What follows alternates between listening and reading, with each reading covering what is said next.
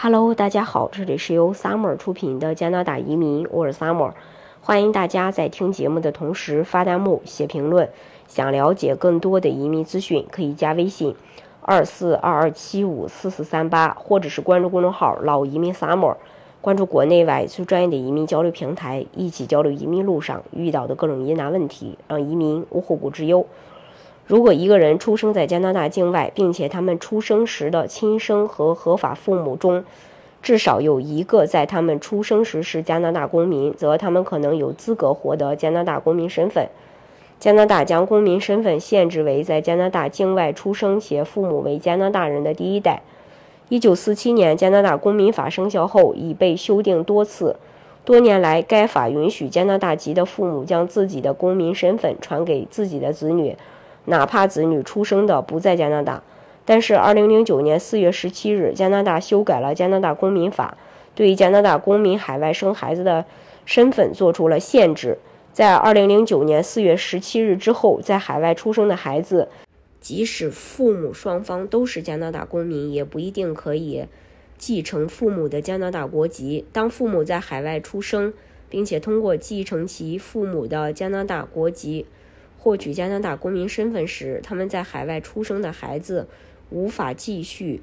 呃，无法继承加拿大国籍。凡事也有例外。如果父母是海外出生，继承了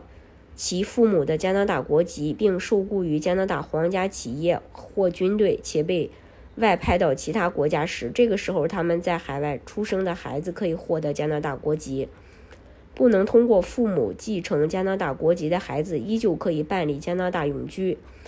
随后通过常规入籍渠道申请成为加拿大公民。自2009年加拿大公民法被修改以来，许多加拿大籍的父母和子女都遇到了不同程度的麻烦。截止到2023年，一共有涉及七个家庭23人的诉讼，正在挑战2009年引入到加拿大公民法的。第二代断绝关系法令，并声称该规定是赤裸裸的地域歧视，侵犯了加拿大公民的流动性和自由权，并对由于无法呃抗力因素而在加拿大境外生产的妇女造成了伤害。目前，加拿大安省高级法院正在处理这些诉讼，并且需要做出判断。加拿大公民法将公民权的血统传递只限于在国外。出生的第一代是否违反了宪章？据多伦多星报报道，有关家庭认为政府的立场过度简化了这些选择中许多移动部分的复杂现实，如获得医疗服务、医疗费用、旅行风险、工作和收入的损失以及对职业发展的危害。当时的移民部长戴利安利部长对第二代人国籍阶段给出的。解释为为了制止一些投机取巧者获得方便踏入加拿大的入口和渠道，并宣称这些人甚至这辈子都不会踏足加拿大，也不会和加拿大建立联系。他们只是想要一个有权利获取加拿大公民身份的选择。可事实是，这一规定现在截住了很多一心想要回到加拿大却被自己身份拦在国门外的家庭。这些家庭中有些孩子在很小的时候就回到了加拿大。并在加拿大度过了他们大部分的人生。为什么他们的子女无法获得加拿大国籍呢？一些律师表示，虽然在加拿大出生的加拿大公民和已入籍的加拿大公民可以将他们的公民身份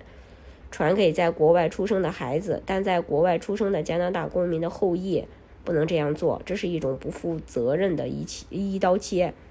本质上依旧是歧视。所以说。并不是有加拿大国籍之后，未来孩子或孙辈儿的加拿大国籍都解决了。生孩子时一定要注意自己的加拿大国籍是怎么来的，还有孩子出生地的问题。这是关于这一点。